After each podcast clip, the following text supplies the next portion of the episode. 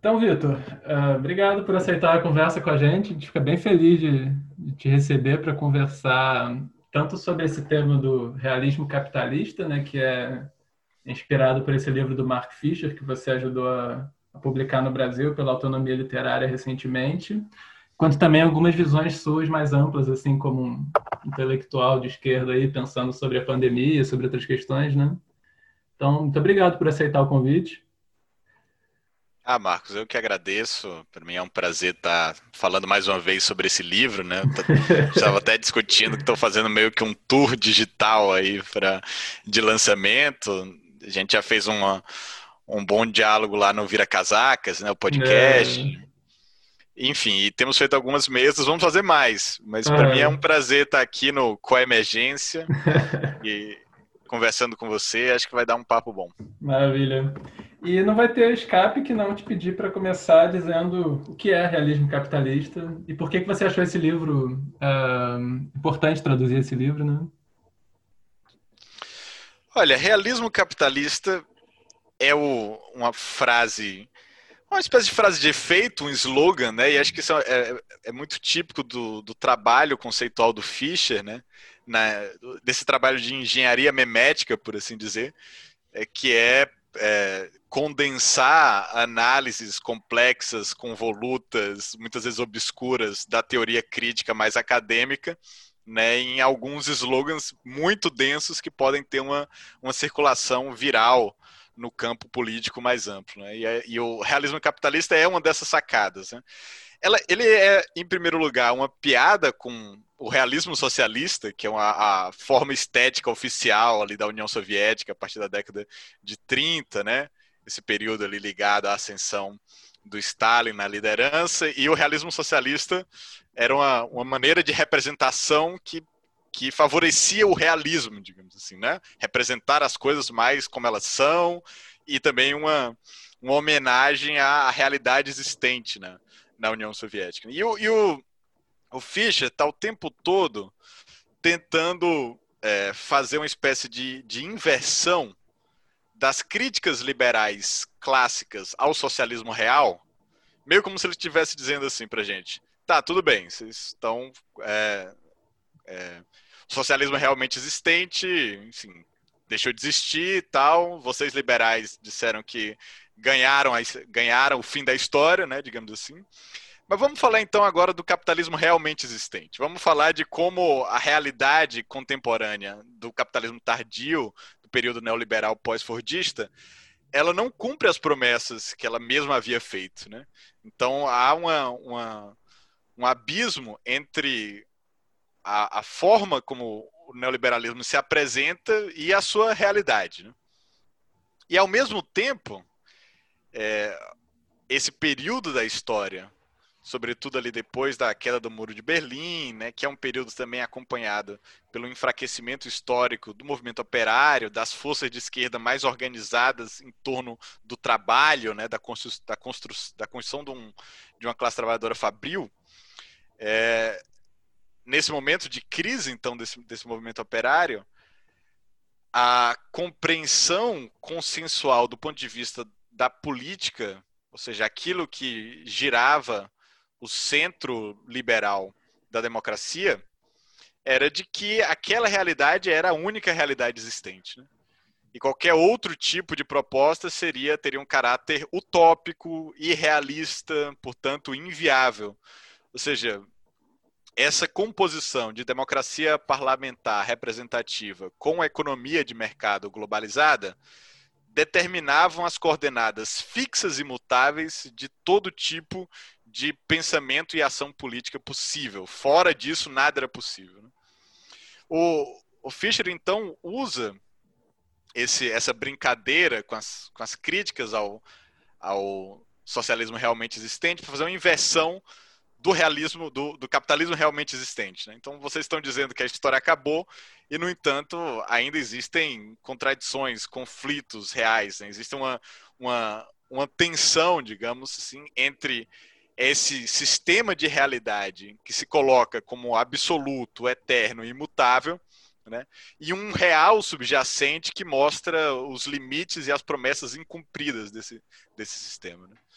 Então, se a gente for querer resumir e definir de maneira precisa, coisa que o próprio Fischer tem alguma dificuldade de fazer, né? a gente vai dizer que o realismo capitalista é uma espécie de atmosfera ideológica pervasiva que constrange a nossa capacidade de agir e pensar num contexto histórico de derrota do socialismo real e das forças antagônicas da classe trabalhadora com um projeto político próprio e alternativo. Então, nesse momento, é, você tem um recuo do horizonte político, ou mesmo da imaginação política, porque o capitalismo passa colonizar o próprio inconsciente político, as coordenadas invisíveis que determinam aquilo que é viável e aceitável. Né? Uhum. Então, essa o que às vezes o, o, próprio Fischer chama de uma, de uma cinzenta cortina reacionária, né, que encurta o horizonte da imaginação política, parecia estar em, em vigor, é, sobretudo no que hoje a gente retrospectivamente chama dos longos anos 90. Né? Os longos anos 90 é esse momento pretensamente pós-socialista, né? a abertura de uma era pós-socialista, porque aqueles sonhos de transformar é, a sociedade em sentidos mais profundamente democratizantes, abolir a sociedade de classe, né? Todo, todos esses, esses sonhos são apresentados pelo discurso dominante justamente como isso, como sonhos irrealizáveis, utopias irrealistas, né? e se forma um consenso do sistema político estabelecido de limites muito claros até onde você poderia ir com a política, ou seja, é, sem contaminar, digamos assim, essas, essas demarcações neoliberais que, que foram naturalizadas. Né? Elas, portanto, saíram da, da disputa propriamente ideológica e viraram um pano de fundo sobre o qual as disputas políticas poderiam se dar. Né? Uhum. Eu acho que hoje a gente pode dizer retrospectivamente que essa época pós-socialista acabou. Talvez é, me acusam de ser otimista quando eu falo isso, mas essa é a minha, a minha compreensão de que é, a, primeiro a crise financeira ali de 2008, depois os movimentos de ocupação é, contra os processos de austeridade, né? depois os próprios processos de fragmentação e polarização da política, a, a diluição do centro político, isso tudo tem, digamos assim, alargado, digamos assim, o horizonte daquilo que pode ser pensado e falado em política, seja para a esquerda, seja para a direita. Né? Isso é acompanhado também de uma, da ascensão de uma de uma direita populista hiperreacionária, que de certa forma é uma revolta também contra a, a tecnocracia reinante no realismo capitalista. Né? Ela é, é, advoga uma espécie de, de pensamento mágico, de uma, uma um reencantamento da política para além dessa dos negócios como de costume também, né? Uhum. Aliás, isso é, uma, é um tema de um dos últimos artigos do Fischer analisando a, a, a, campanha do Trump, né? Uhum. Então ele fala assim, olha, esses populismos de direita, eles de certa forma são uma expressão da, da decomposição do realismo capitalista, embora o que eles coloquem em questão seja mais a parte do realismo do que a parte do, do capitalismo. Então, talvez é como se a gente estivesse entrando numa espécie de surrealismo capitalista, digamos assim, né? Uhum. Pela, por essa fragmentação ainda do sistema de realidades. Mas eu diria que essa, essa capa opressora, digamos assim, que limita a capacidade de pensamento e de ação, tem perdido a sua força nos últimos 10 anos, que é mais ou menos a desde que o livro foi, foi lançado. Né? E isso tem produzido novas dinâmicas políticas mais contestadas, sobretudo no, no norte global, né, onde, que é da onde o Fischer está falando, é, é, da onde se enraiza se situa essa análise, né? e é onde também a gente tem visto nos últimos anos eventos quase inéditos que colocam em questão o próprio capitalismo. Né? Isso é isso significa que o realismo capitalista já não é mais tão eficaz, porque durante o reinado do realismo capitalista, você não precisava defender o capitalismo, porque ele aparecia como um fato da natureza. Agora que a gente começa a falar mais de capitalismo, inclusive se fala agora constantemente de capitalismo e socialismo no mundo inteiro, significa uhum. também que o próprio capitalismo é um objeto, ele não é mais um, um pano de fundo de como as coisas simplesmente são, mas é algo que está passível de, de contestação. Mas quando você fala de movimentos que colocam o capitalismo em questão, você, tá, você tem o que em mente exatamente? Olha, eu acho que, por exemplo, se você é, for olhar na, a própria circulação da internet hoje em dia, né? Você tem uma ativa discussão na internet sobre socialismo, capitalismo e, e isso em vários lugares do mundo, né? Você tem, por exemplo, hoje a maior parte da, da juventude americana se diz mais simpática ao socialismo do que ao capitalismo. Né? Uhum. Você tem uhum. vários, vários é, movimentos que advogam reformas é, ecológicas muito profundas que, se implementadas, colocariam em questão a dinâmica básica da acumulação capitalista. Uhum. Então, e você tem políticos com, com é, apelo de massas que se reivindicam socialistas hoje ganham, inclusive, eleições dentro dos Estados Unidos, que era uma coisa que a gente também não via acontecer há décadas. Né? Então, acho que isso para a gente pensar mais da onde o Fischer estava falando, né, que é o Reino Unido e talvez de alguma forma ali o norte global de maneira geral, mas Reino Unido e Estados Unidos também, é, me parece muito claro que há uma, uma um novo tipo de discussão onde a própria existência do sistema capitalista simplesmente já não é dado como suposto, né? uhum. mas é, é, alvo de contestação. Alvo de contestação nas ruas, alvo de contestação nas redes, alvo de contestação pelo pensamento. Né? Isso não significa que é, a gente vai ganhar, né? pelo contrário, pode significar até que nós estamos numa situação muito perigosa, porque é, certas é, coordenadas de estabilidade estão se desfazendo. Né? Então é nesse momento também que, que movimentos reacionários de extrema direita se tornam mais prováveis. Uhum. Eu, eu, teria a, a, a, interpretação de que a fragmentação, o enfraquecimento do realismo capitalista nos coloca justamente numa situação que o Gramsci chamaria de interregno. Né? E isso tem a ver com, com outro livro que eu escrevi, o, o prefácio, que é o livro da Nancy Fraser, uhum. chamado O Velho Está Morrendo, O Novo Não Pode Nascer, né? uhum. em que ela faz uma análise da, da, da, perda de hegemonia de um, de um bloco neoliberal progressista. Né? E como e como isso também abre possibilidades, seja possibilidades emancipatórias, mas possibilidades muito reacionárias. Né? Uhum. Então eu diria que nós vivemos hoje um movimento, um momento de maior abertura, por incrível que pareça, né? Então, uhum. é, tem um, um, certo pessimismo, às vezes generalizado, né? Que a gente só vê assim, ah, o Bolsonaro ganhou, o Trump ganhou, né? E eu diria também que essas próprias vitórias, elas significam, de certa forma, uma, um movimento de reação, né?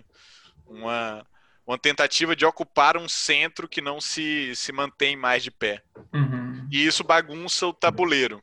Ou seja, oferece oportunidades estratégicas também. Entendi. O, esse tópico da imaginação ele é muito importante no, no livro na medida em que ele enfim, uma das coisas que o livro descreve é exatamente a dificuldade de imaginar um outro mundo, já que o, o capitalista pareceria dado, né?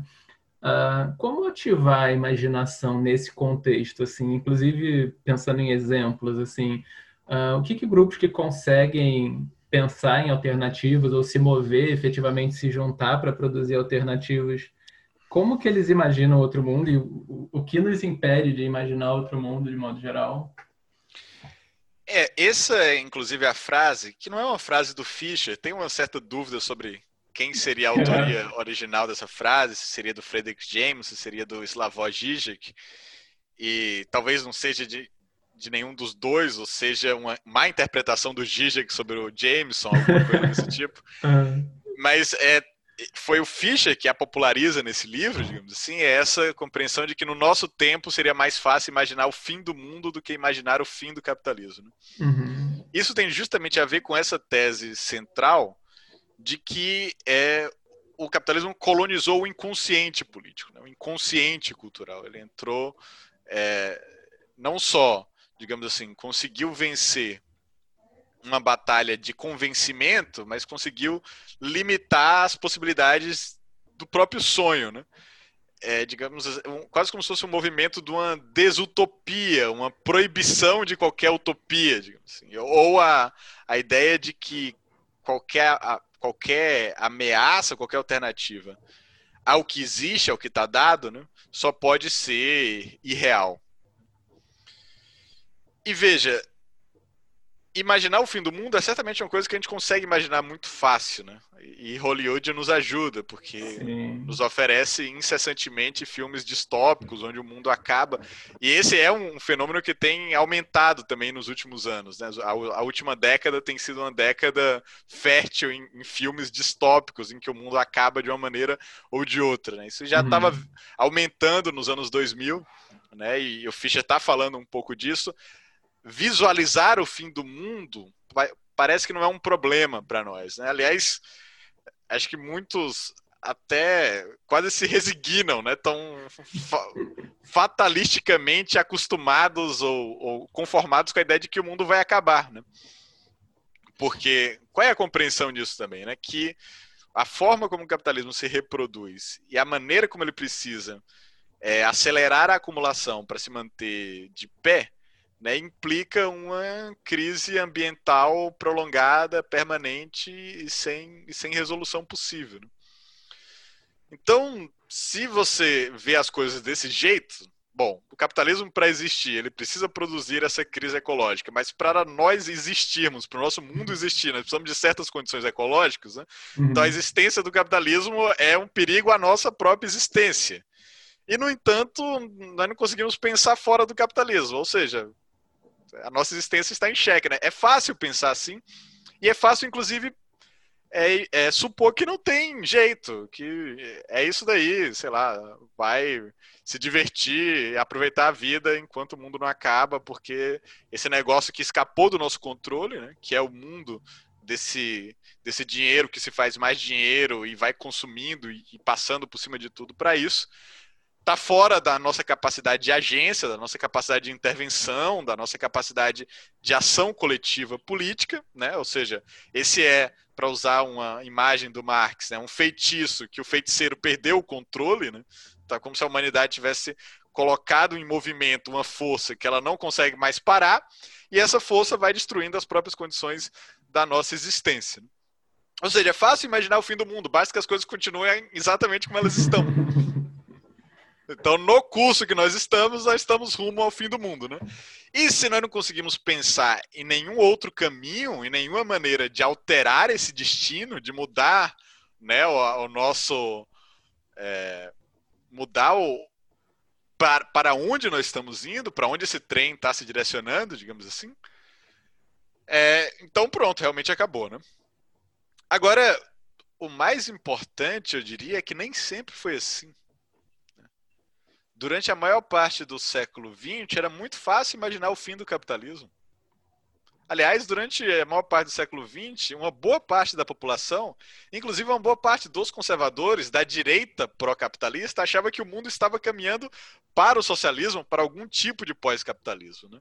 Por exemplo, o, aquela famosa sociedade de Montpellier, que era onde os filósofos, economistas, neoliberais se reuniam né, numa cidade dos, dos Alpes suíços, eu, eu acho, ou na França, não lembro bem agora, no momento que eles se consideravam derrotados, porque o keynesianismo tinha vingado, a social-democracia estava aí, o, o, mundo passava por convulsões anticoloniais, você tinha é, movimentos de libertação nacional pipocando, você tinha sindicatos muito fortes.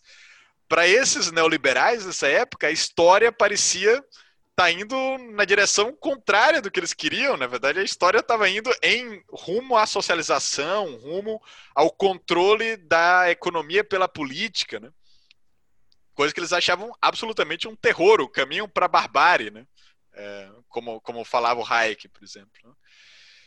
E então isso quer dizer que enquanto existiam forças oposicionais de massa que encarnavam na prática militante uma possibilidade de, um, de, um, de uma forma de vida diferente do capitalismo, era muito fácil imaginar o fim do capitalismo. E que, o que o neoliberalismo fez foi mudar a direção dos ventos da história, mudar o destino do mundo, né? evitar o que para eles era um, uma, um, uma rota pré-traçada, pré-programada. Mudaram o destino. Eu acho que isso há uma, até um certo heroísmo a ser a ser reconhecido desses intelectuais e militantes neoliberais. Eles achavam que estavam numa situação de derrota absoluta, que haviam perdido e foram virar o jogo. Né? Então, só para dizer isso, que quem nasceu depois do. ou quem entrou na idade adulta vendo a queda do muro de Berlim, vendo o enfraquecimento dos sindicatos, vendo né, o, a a fragmentação e isolamento de, de todas as alternativas que já existiam, né? vendo uma, um, o triunfalismo do fim da história que era reinante na década de 90 e nos anos 2000, pode ser difícil imaginar o fim do capitalismo. Mas isso é uma novidade histórica que pode ser mudada também politicamente. Né? Uhum. É... E, e para ser mudada politicamente, acho que tem dois tipos de esforços que na verdade só vão ser efetivamente potentes uma vez que eles forem conjugados. Né? Que a primeira é, é, fortalecer o nosso músculo imaginativo. Né? Isso pode ser feito pela arte, pela ficção, pela teoria crítica. Né? É um processo de desnaturalização dos pressupostos dados da sociabilidade vigente. Né? Então, sempre que nós colocamos em questão determinados tipos de estruturas, de, de instituições, né, que parecem ser normas eternas da nossa sociedade, ou sempre que nós pensamos em tentamos imaginar outras formas de vida, né? ou recuperamos formas de vidas anteriores que não passavam pela mediação do capitalismo. Né? Sempre que nós estamos tentando fazer uma espécie de, de, de experimento de pensamento utópico, né? É, fazendo uma ilustração de como as coisas poderiam ser diferentes, nós estamos, como eu havia dito, né, é, exercitando, fortalecendo o nosso músculo de imaginação política, né, e, portanto, nos preparando para o enfrentamento com o realismo capitalista. Né. A outra maneira é fortalecendo as organizações dos movimentos oposicionais de massa. Né. Então, sempre que tem é, gente na rua ou gente organizada que nega aquilo que se acha como o óbvio, o básico, o estabelecido, né, do ponto de vista das coordenadas políticas de hoje, você também está colocando em, que, em, questão o realismo capitalista. Quando as duas coisas se encontram, aí você tem algo. Isso é o tipo de movimento que nós queremos construir, né? Um movimento oposicional que ocupa a rua, que está presente nos espaços de trabalho, que está presente nas comunidades, né? que se coloca como uma força ativa na sociedade, na história, ao mesmo tempo alimentado, inspirado por criações artísticas, estéticas, poéticas, teóricas, que nos ajudam a pensar em comum outras formas de viver. Maravilha. E você vê isso acontecendo em algum, assim, você consegue lembrar de exemplos em que isso já aconteceu ou tem acontecido? Não, na história, isso já sim, aconteceu sim. várias vezes. Né? É... Eu digo desde os anos 90, principalmente. então, nesse período do, dos anos 90, é, é, esse é um período muito amargo, digamos assim, né? Sim. E aí você tem. Porque você tem nesse momento. Quer, cai o muro de Berlim, né, a União Soviética, que era uma referência para uma parte dos setores socialistas, né, ou pelo menos existia como positivamente, né, era difícil dizer, ah, não tem alternativa como ao capitalismo, porque tinha uma, né, você poderia não gostar e tal, mas é, ela marcava o terreno de uma possibilidade de pensar e, e, e viver para além do capitalismo. Né. A China, naquele momento, já tinha se deslocado das, das ações anti-imperialistas em escala global, estava mais preocupada com o seu próprio projeto de desenvolvimento e de industrialização, se acoplando, inclusive, com os circuitos de, do capital da, da, globalização. Né? E você tinha algumas coisas como Cuba, mas muito isolada, que tentava manter um espírito de uma solidariedade internacional proletária, tentava manter, digamos assim, as conquistas sociais do período revolucionário mas a partir de um processo de penúria material, né, de dificuldades é, profundas pelo seu, isola, pelo seu isolamento, né, e pelo, por enfrentar esses ventos opostos, digamos assim. Né? Então, naquele momento, apareceu como uma luz de esperança, digamos assim, os movimentos zapatistas no México. Né? Então, em 94, assim que foi assinado o NAFTA, né, que era o Tratado de Livre Comércio naquele momento, né, é o Exército Zapatista de Libertação Nacional, o EZTLN, né, aparece com seus comunicados, se faz ver e, aliás, cria toda uma rede internacional usando muito bem a internet, usando também, digamos assim, uma, uma, uma, poética, né, uma narrativa estética, fazendo aliança com, com movimentos de todo mundo, né, e fazendo as suas juntas de, de autogoverno local, de bom governo. Né. Então, naquele momento, os zapatistas eram um, polo de iluminação para os vários, digamos assim, núcleos militantes ou pequenos movimentos que estavam perdidos e dispersos com essa vitória, uma vitória assim, massiva né, das forças do capital no, no começo da década de 90. Né? E a partir daí foi se, foi se formando também toda essa rede que depois foi conhecida como movimento anti-globalização, né, altermundialismo, outro mundo é possível, o, o Fórum Social Mundial é parte disso também, né? os eventos contra a OMC, né, a, a, grande batalha de Seattle de 99, depois a batalha de Gênova, os dias de ação global, a resistência contra o processo de, de avanço da globalização neoliberal, né, envolvendo movimentos multitudinários de massa até a, a, o enfrentamento à guerra do Iraque em 2003. Né? Uhum. E esse era um momento, movimento de esperança também, mas uma característica forte desses movimentos do, do ciclo de lutas anti-globalização é que eles também pareciam muito reativos. Eles não afirmavam que não, na história não acabou, um outro mundo é possível, né? Nós, tamo, nós precisamos continuar experimentando e, e exercitando a nossa imaginação política, mas eles estavam muito mais na chave da resistência na chave do dizer não, na chave de nós não queremos isso, nós vamos colocar os nossos corpos contra o avanço da globalização neoliberal, nós vamos tentar fechar essa reunião, impedir que esse encontro do FMI ou do, ou do G8 aconteça. Ou seja, eles partiam dessa ideia da indignação contra o que está aí, né, de um grito negativo do não, mas esse, esse próprio movimento anti-globalização nunca conseguiu plasmar o que, que seria a sua alternativa, o seu próprio programa, o que, que nós queremos colocar no lugar. Né? E a consequência disso é que a ação militante ficou muito voltada a escalas pequenas, seja no tempo, seja no espaço. Né? Então, a própria forma como o, o Levante Zapatista é, foi vitorioso, né, levou muitos militantes a pensar, não, ah, então a saída é uma saída mais local, é uma saída por criar estruturas diferentes em comunidades, né, numa escala pequena. Esse é o momento em que ficou famoso aquela frase do John Holloway, né, que que inspirou muitos militantes autonomistas, que se falava de, ah, nós temos que tomar o, mudar o mundo sem tomar o poder, né? Esse é o título do, do livro do Holloway, né?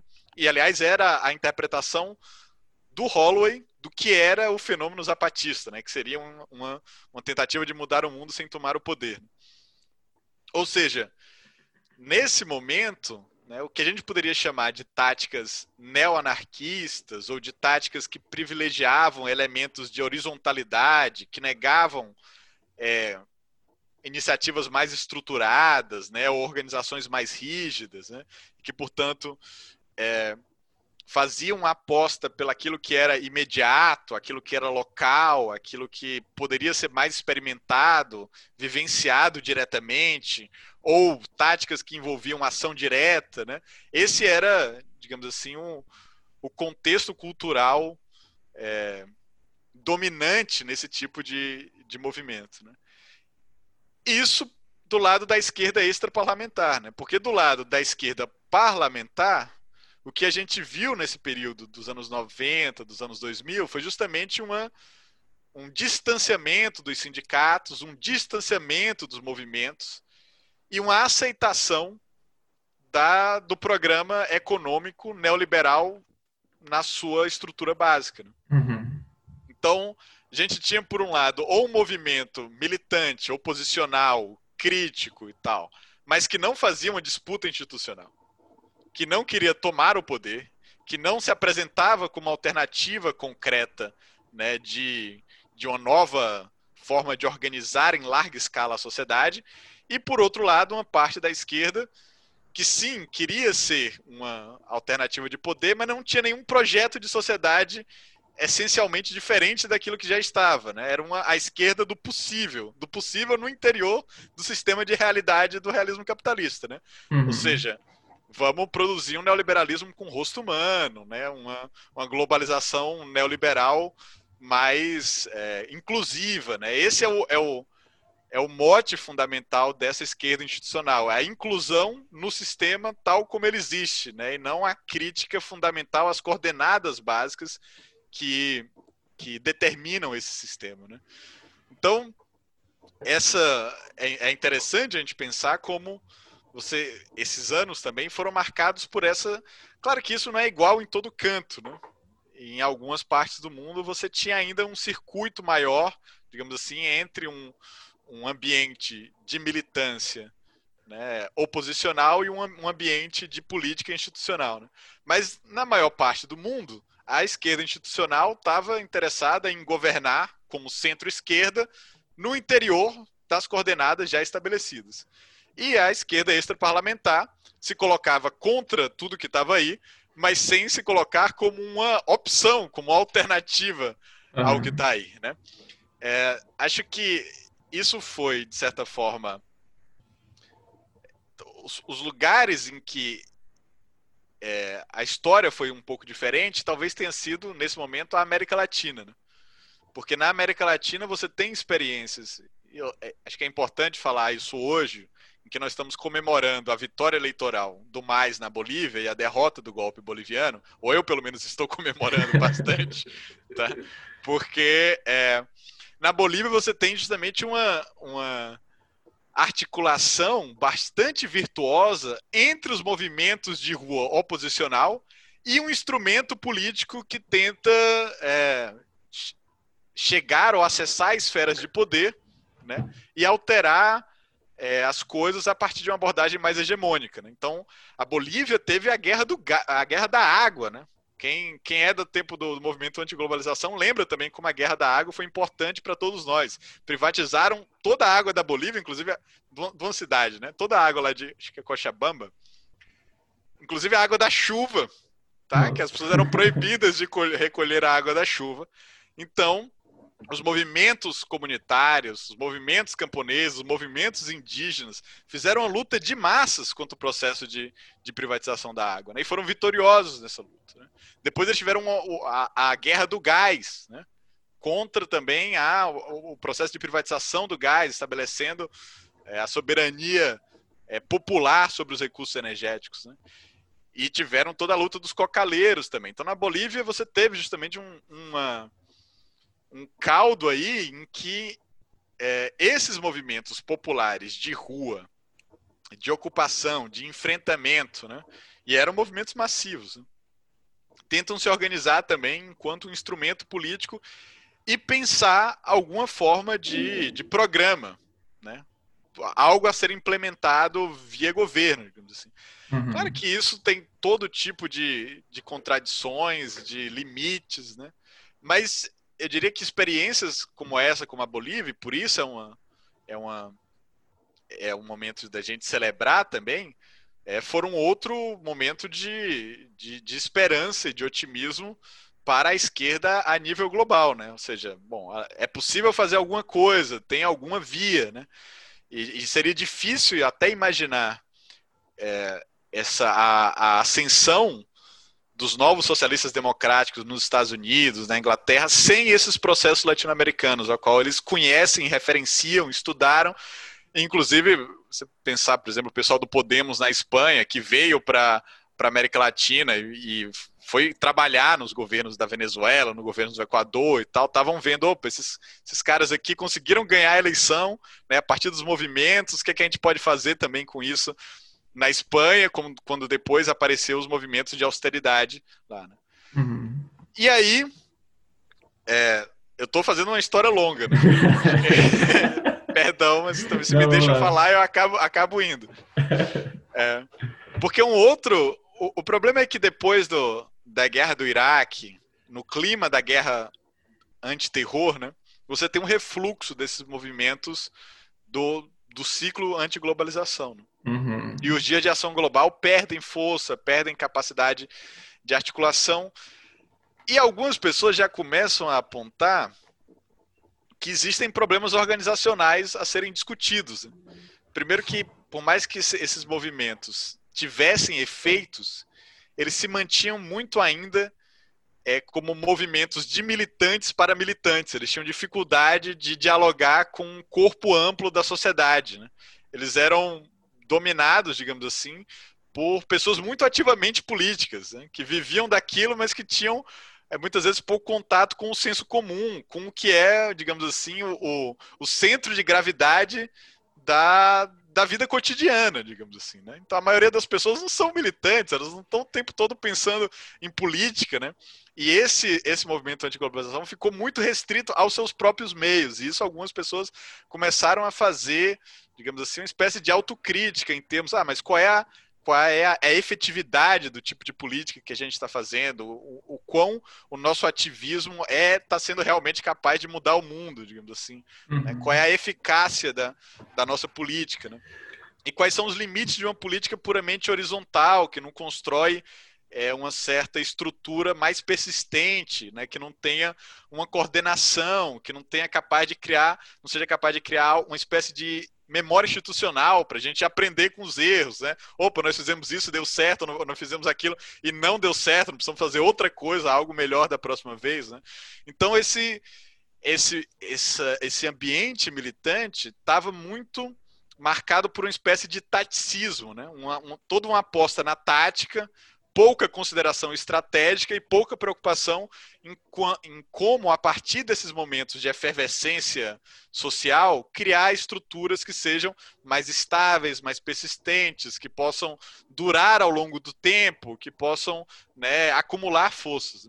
Uhum. E esse tipo de discussão acaba amadurecendo mais quando a coisa entra num novo ciclo a partir da aplicação de política de austeridade como uma maneira de lidar com os efeitos da crise econômica de 2007 e 2008. Né? O que, que acontece é que, para evitar o colapso financeiro né, a partir da crise das finanças globais, os governos jogam muita grana nos sistemas bancários, nos sistemas financeiros, ou seja, eles é, trocam a dívida privada por uma dívida pública. Né? Eles assumem o prejuízo dos setores financeiros e depois de assumir o, setor, o prejuízo, falam, opa, tem, tem muita dívida pública, precisamos cortar, né, uhum. né, as, cortar os serviços públicos, privatizar mais empresas. Né? Então você tem uma, uma nova rodada de um neoliberalismo muito hostil, digamos assim, muito feroz, alimentado por um discurso de austeridade. Ah, a dívida não pode continuar crescendo, né? Essa dívida que tinha sido incorrida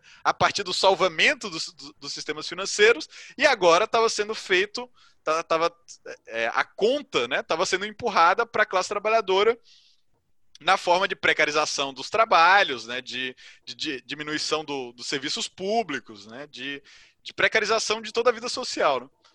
Então você Isso... tem uma nova rodada. Isso foi muito forte, por exemplo, na Grécia, foi muito forte na Espanha, com o movimento lá da Porta do Sol, 15M, né, e cria uma nova geração militante que vai ocupar as ruas, vai ocupar as praças, né, depois se enreda com o processo da Primavera Árabe, né, do, de um levante democrático naquela região também, né, e parte disso é o Occupy Wall Street, que coloca em questão o sistema financeiro como um vilão da história, né? Fala assim, ó, esse aqui, o problema está aqui também, né? essas pessoas e, e esses mecanismos estão fazendo a nossa vida piorar.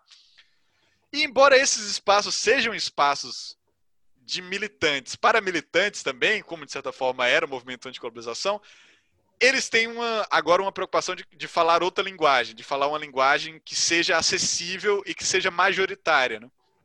É, é, muito interessante como nesse momento o slogan que aparece é nós somos os 99%, inclusive um slogan que o David Graeber, né, que é um antropólogo anarquista, é, é um dos que ajuda a formular essa.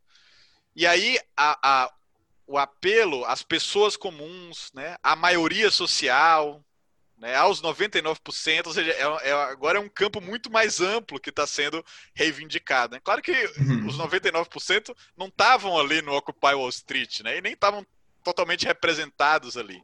Mas o movimento agora quer se colocar como porta-voz de uma insatisfação de natureza majoritária. Né? Uhum. No, lá para o final assim, do realismo capitalista, uma das coisas que o, que o Fischer fala é dessa tendência que a gente tem de, de focar no, no governo, né? Uh, e de como eu fiquei pensando assim, o quanto a gente poderia, o que que a gente poderia fazer para difundir mais amplamente na sociedade uma visão de que o problema é sistêmico, de que o problema não é exatamente porque a raiva a gente tende a direcionar contra o governo, mesmo quando tem coisas muito mais amplas, ainda que meio descentralizadas assim. Uh, você deu o exemplo da dessa salvamento dos bancos com recursos públicos e tudo mais, né? Só que assim, o, o sistema ele não tem um rosto, né? É muito mais difícil direcionar qualquer que seja a carga afetiva para uma coisa sem um rosto humano específico, assim, culpável, que sirva de, de válvula de escape, né? Como estimular esse pensamento sistêmico, assim? Olha, eu acho que você tem toda a razão, né? Inclusive o, o próprio Fischer né, acaba no, no realismo capitalista mesmo, né? Ele fala assim, ó, mesmo quando é o processo de privatização que dá errado, né? As pessoas ficam indignadas com os governos, tá? governos. Então o governo vai privatizou a empresa e o serviço ficou horrível, né? Inundou lá um lugar. E falar, ah, isso aí é culpa do. E, e o realismo capitalista também se alimenta disso, né? É, fala, porque ele pega esse sentimento contra o governo para justamente aumentar o poder do, do capital, dos, uhum. dos negócios privados frente aos governos. Né? É, e aí, veja, é, você coloca uma, um problema de representação política, de representação, eu digo, no sentido cognitivo agora, como a gente representa o terreno político, a luta política, que é um problema muito sério mesmo. Porque se nós formos considerar o melhor da nossa análise crítica, né? Nós vamos ver que o capital é uma espécie de sujeito automático, como falava o velho Marx. Né? É, e nesse sentido, é, é quase como se os capitalistas e os governos capitalistas fossem é, representações contingentes dessa força inumana, sobre-humana e até monstruosa que é o capital. Né? Ou como o Fischer vai falar, são os bonecos de carne do capital, né? São os, os, os como é que é o nome da puppet? Ah, fantoche? Os fantoches de carne, é. É, são os fantoches de carne. E meat, meat puppets é um, um, termo que o, que o Philip Dick usa em, em neuromancer, né?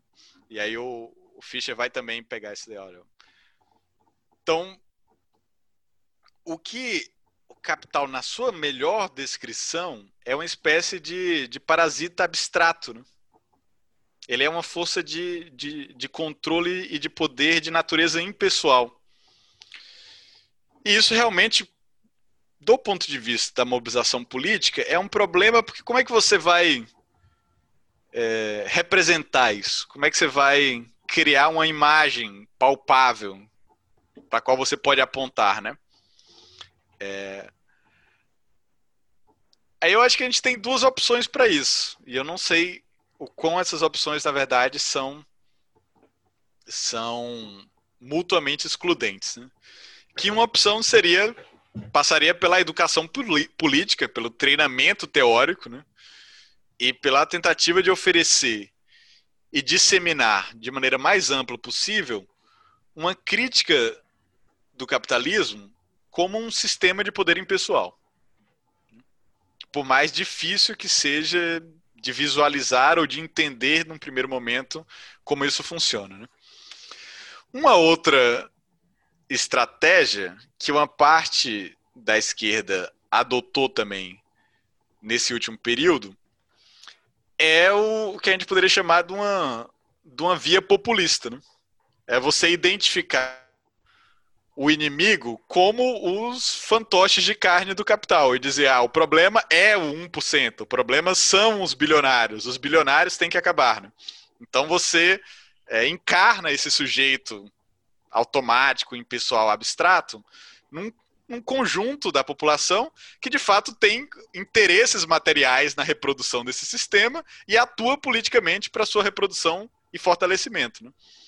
Então, isso é tanto um, um, digamos assim, um poder como um problema, né?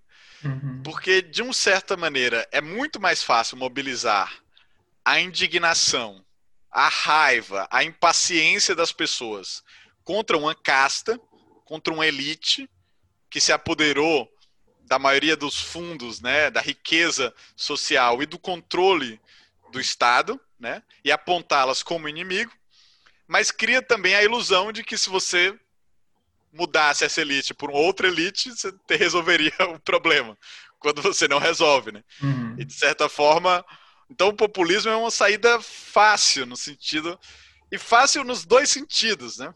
No sentido positivo, ela é mais fácil, ela tem um, um potencial mobilizador, né?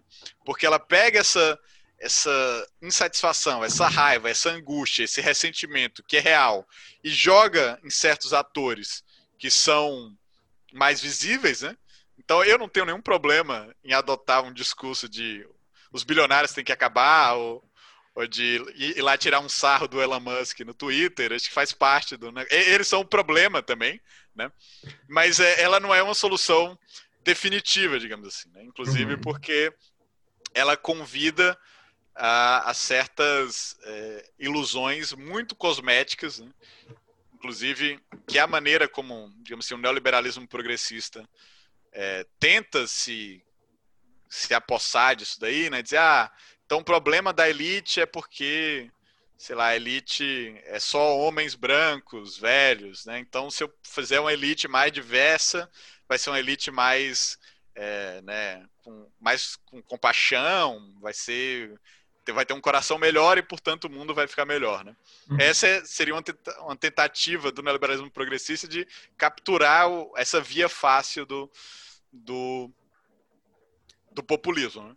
Mas o que me parece claro também é que as qualquer tipo de tentativa cosmética não vai dar conta dos problemas mais estruturais que hoje, ao meu ver, são fundamentalmente a crise climática ambiental que se aprofunda de maneira catastrófica no horizonte, né? e a desintegração da própria democracia liberal, que é uma coisa que às vezes o pessoal chama de democracia burguesa e tal. Mas eu costumo brincar que a democracia burguesa é um, um mal entendido, cruel, porque o que ela tem de democrática, ela não tem de, ela não, não é burguesa, e no que ela é burguesa, ela não é democrática. Então, a democracia burguesa, na verdade, é uma, um conjunto de conquistas dos setores subalternos, da classe trabalhadora, no sentido de limitar e condicionar os poderes das classes dominantes. Né?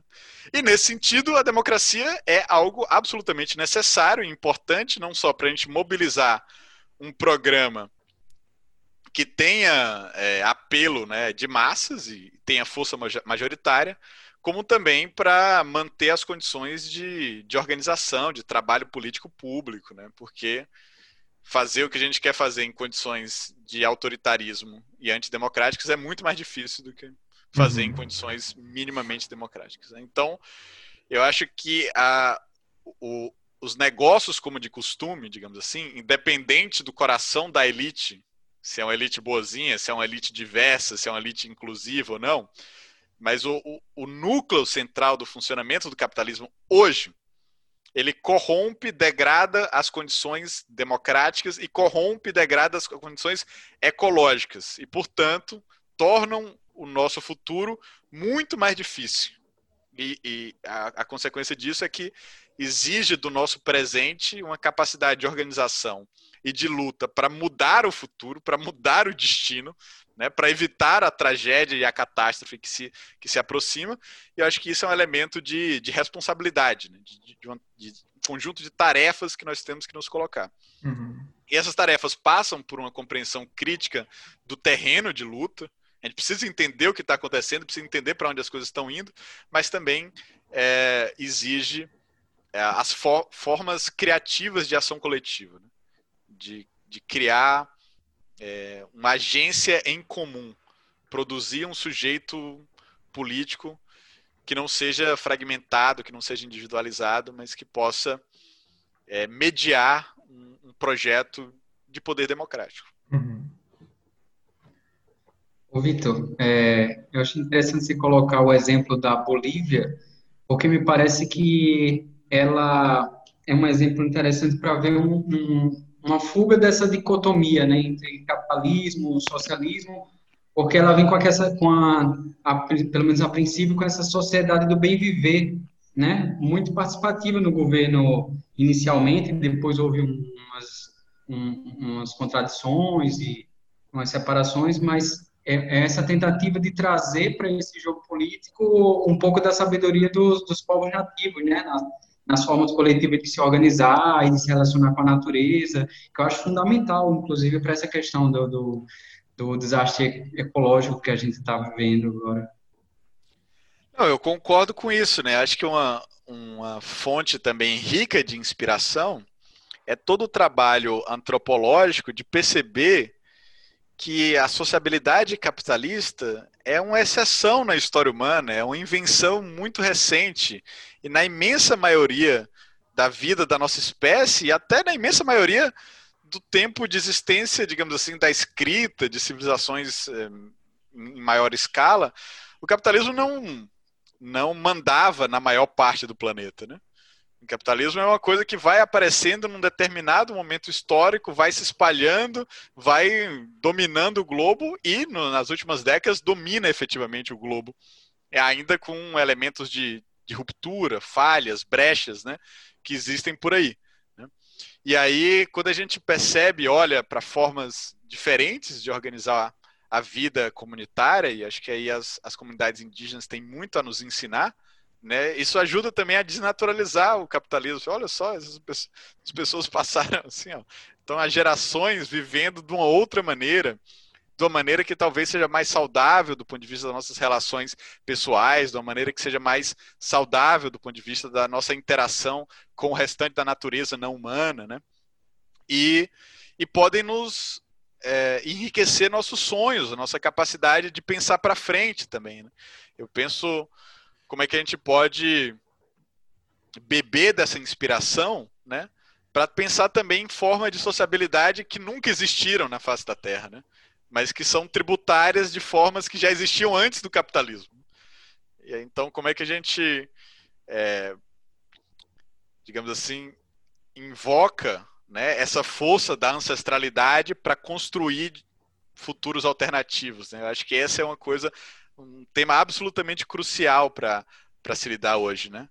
É, e eu acho é, essa essa imagem, que é uma imagem um pouco benjaminiana, né?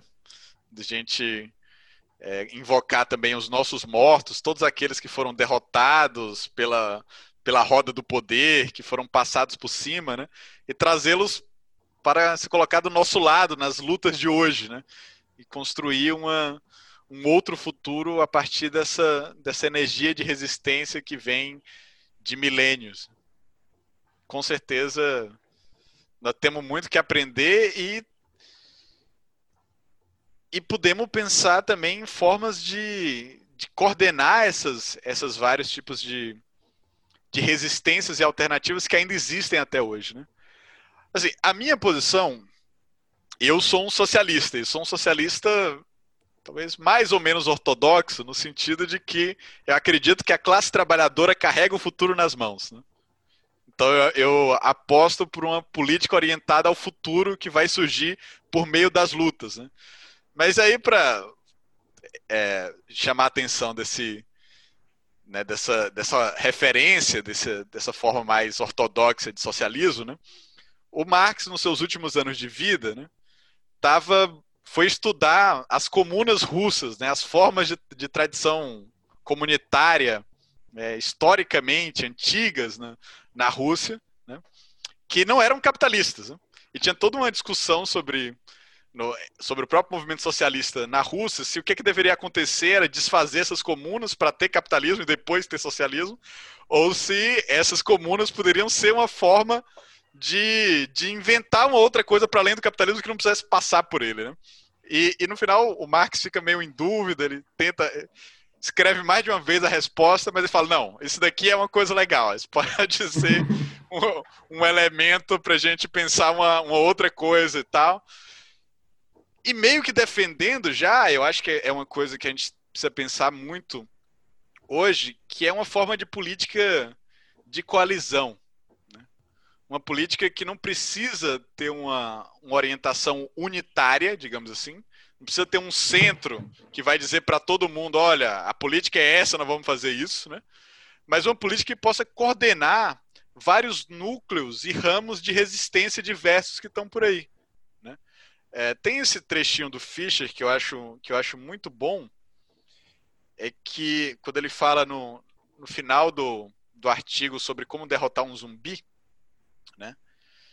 que repensar a, a solidariedade pode nos ajudar a ir além de algumas posições esgotadas. O tipo de solidariedade não implica necessariamente uma unidade geral, um controle centralizado. Mas mover-se para além da unidade não nos conduz necessariamente a um, a um horizontalismo plano. Né?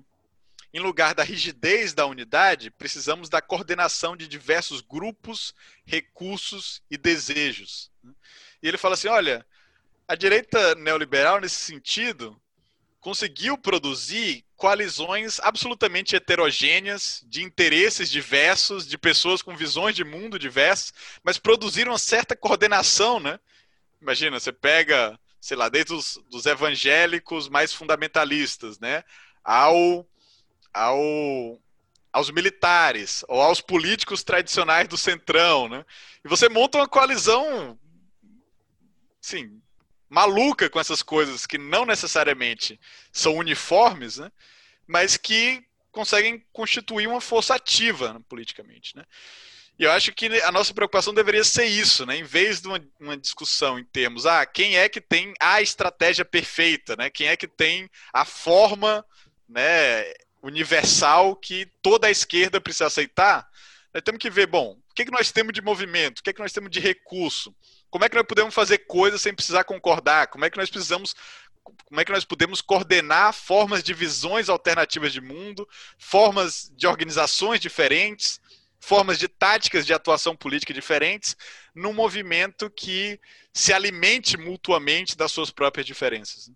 e constitua uma espécie de, de ecossistema vibrante, heterogêneo, diverso, mas que encontra na sua diversidade a sua própria pujança, a sua capacidade de ação coletiva potencializada.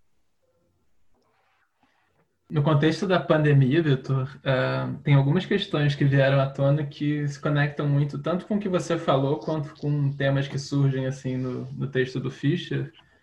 O primeiro foi uma coisa que eu percebi isso primeiro conversando com algumas pessoas da família, assim, mais velhas e tal, que é uma repetição muito grande de que não tinha o que fazer. Uhum. E quase uma, uma, uma, recusa em responsabilizar agentes específicos, seja assim do empresariado, seja governo federal, governo estadual, governo, enfim. Uh, então sempre as próprias falas do Bolsonaro tirando a, a, própria são muito comuns falas dele tirando a própria responsabilidade, né? não sou coveiro, vou fazer o quê? Quando o Museu Nacional pegou fogo também, já pegou fogo, vou fazer o quê? é muito recorrente essa ideia de que não tem o que fazer, assim. E isso me parece que dialoga com algumas com, a sens, com uma sensação meio difusa das pessoas de que de fato não tem muito o que fazer, assim. Uh, é isso me ocorre assim. Primeiro, o quanto se conecta com aquela discussão do Fischer sobre a dificuldade de pensar em responsabilidade em termos éticos de uma ética individual no capitalismo, né, já que o sistema é difuso. Uhum. É, em segundo lugar, em relação a essa sensação de que não tem o que fazer, em relação à pandemia, obviamente tinha, assim, em termos de medidas sanitárias, e hoje a gente perdeu um pouco o fato de que no começo da pandemia tinha uma revolta popular grande quanto à recusa do governo de tomar as medidas, né? Tinha panelaço toda noite, tinha um, claro. tinha um barulho acontecendo, assim, teve um risco de impeachment sério, né? Assim, em algum momento parecia que podia acontecer, né? e passou depois. É, e me parece ter passado um pouco pela falta de poder, pela falta de agentes, sujeitos coletivos capazes de impor uma medida. Assim. Então fica todo mundo mais ou menos dependendo do Rodrigo Maia colocar alguma. Aí ninguém mais, assim, ninguém tem como vai ficar indo meses para a janela gritar para uma coisa que não vai acontecer, né? Então me, é, me parece que surge assim como manifestações. Eu te perguntaria se são manifestações do realismo capitalista essa dificuldade de atribuir responsabilidade, a sensação de que não tem o que fazer e a falta de agentes com poder para, de fato, então, impor alguma medida, né? fazer a recusa à ação ter consequências. Exatamente. Não, eu concordo plenamente, Marcos. Eu acho que isso aí é um sintoma claro de realismo capitalista e, e inclusive, no elemento de diminuição das expectativas uhum. políticas, né? digamos assim, nós rebaixamos o, o horizonte de exigência também entendendo, é, é, acho que isso é uma. Tem a ver com a forma como as pessoas experimentam o mundo também, né? De que existem dinâmicas que são tão fortes que nós não temos como como nos colocar contra elas. Né? E essa experiência das pessoas é absolutamente real, né? Porque essas dinâmicas estruturais sistêmicas não têm como ser combatidas no nível individual. Então a experiência de, de impotência que elas sentem, né, em diante de um cenário estrutural da incapacidade ou ineficiência da sua reação individual se contrapor a essas tendências ou a esses, esses ritmos é, é verdadeira, porque de fato é, uhum. não é possível se contrapor no nível individual a tendências e processos sistêmicos. Né? Então, para se contrapor a esse tipo de tendência, você precisaria ter agências coletivas, ou seja, que intervenham nas questões estruturais no nível estrutural, que é onde é possível, de alguma forma, lidar com elas. Né? Se esse nível coletivo é abolido, ou é colocado como algo impossível, né? então, de fato, não tem o que fazer. Aí é cada um por si, cada um que se cuide, né? Ou no máximo as nossas pequenas redes de cuidado, né, no, na, na vizinhança. Mas esse é uma. Teve um outro elemento que o Bolsonaro sempre faz questão. E nesse sentido, ele é um, um, um agente difusor do realismo capitalista. Né? Tem um sentido que ele não é, mas tem um uhum. sentido que ele é, que, que é um, esse, esse discurso, que não era um discurso do, do centro do sistema político, durante o que a gente poderia chamar de período democrático, o último período democrático brasileiro, né, que é, para mim acabou no, em 2016, né, começa ali na, na, na, Constituição de 89 e termina em 16. Né, esse período ele é marcado por uma, uma espécie de compromisso não explicitado de que os políticos precisavam falar em termos de cidadania, de participação, de direitos. E eles precisavam, ao menos, fingir que eles se importavam com essas coisas e que estavam querendo fazer alguma coisa a respeito. Certo? Essa era a, a língua franca da política. Né? O Bolsonaro é meio que uma, uma denúncia de que isso era uma mentira. Né? E isso calou fundo na experiência de várias pessoas também, né? Então o Bolsonaro vai dizer o seguinte, ó, esses políticos aí então ficam vieram ficar lá décadas falando de direitos, de que você é um cidadão, de que você né, merece um tal direito, de que nós vamos fazer a política para vocês e tal. Mas vocês sabem que isso é mentira, porque vocês não veem isso na, na realidade. E as pessoas falam, nossa, esse cara tá mandando a real, digamos assim, né? Eu tenho essa experiência de que não tem nada a ver de, com direito, democracia, cidadania, a vida que eu, que eu tô vivendo. E os políticos pareciam viver nesse mundo de mentira, ficando falando essas mentiras para mim, e vem um cara que fala as coisas como elas são. Né? Que ele manda a real. Tá aí o realismo capitalista é isso também, né? Uhum. E o, a real que o Bolsonaro tá mandando é o seguinte: olha, aqui é cada um por si. O, ele falou isso, literalmente, né? O brasileiro precisa entender que o, o governo não está aí para ajudá-lo. É você, não. você vai salvar você mesmo. É você e só. Né?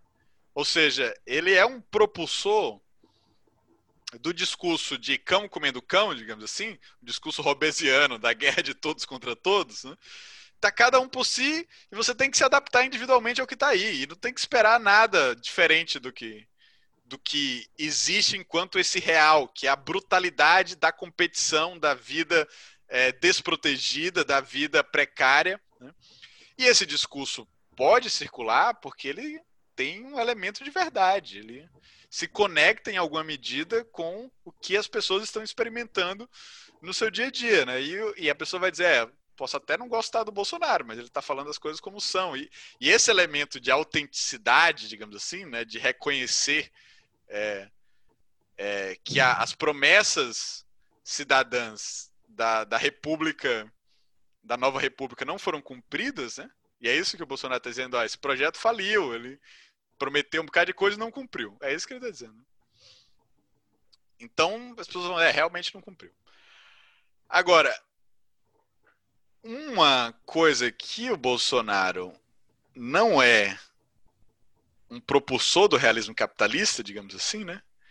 É que ele é um desorganizador da, da política. Né? Ele é uma figura que promove instabilidade também, né? Estão dizendo agora que ele meio que se acalmou, digamos assim, e pode ser que ele tenha efetivamente sido consumido é, pelo, pelo Centrão. É cedo para falar, mas é uma possibilidade. Mas o próprio fato de que o Bolsonaro coloca em jogo certas dinâmicas políticas disruptivas, né, que interpela é, o, os seus próprios apoiadores à atividade, né, e que coloca, inclusive, coloca tudo que é contra ele como socialismo, por exemplo, né, é, cria novos tipos de demanda e de imaginação política também, né? Eu acho que tem uma geração aí de militantes que vai identificar capitalismo com bolsonarismo. E uma hora a conta vai vir para a elite pagar também. E aí, é isso? É esse é o projeto de Brasil aí que vocês têm a oferecer, cada um por si, sem proteção, sem direito, sem nada, né? E no momento de fragmentação política, né, de, de, de abandono de certas ilusões ou de certas fidelidades mais antigas e tradicionais vão aparecer, e me parece que isso é quase inevitável, vão, vão aparecer formas novas de organização, formas novas de, de mobilização coletiva, e a gente já vê os germes disso se, se desenvolvendo, né? o embrião, digamos, já está por aí. Né? O fato de que os Estados Unidos, por exemplo, foi sacudido por grandes manifestações de massa antirracistas, né? isso vai ter um efeito. Vai ter efeito lá e vai ter efeito aqui também. Né? O fato de que talvez essas mobilizações né, sejam parte da derrota do projeto do Trump, vamos ver como é que saem essas eleições dos Estados Unidos. Vai ter efeito. Uhum. Vai ter efeito aqui também. O Trump derrotado lá é uma sinaliza a possibilidade de derrotar o Bolsonaro aqui. É, e no momento em que o Bolsonaro é, se identifica com o capitalismo identifica tudo que é contra ele como contra o capitalismo, eu acho que essa é uma oportunidade política para o meio campo, digamos assim, dizer assim, é isso mesmo, tudo que o Bolsonaro é, nós somos o contrário, nós somos, uhum. nós não temos nada a ver com isso, né? E, e temos uma, uma visão de mundo e um projeto de vida e de política que é totalmente diferente. Né? Então, o Bolsonaro também, ao tumultuar o tabuleiro, ele pode estar tá abrindo a possibilidade de novos atores entrarem em cena, de novas né, formas de organização irem se constituindo. Né? Claro que isso tudo é um processo. Eu acho que às vezes a gente fica muito desesperado, muito pessimista, né?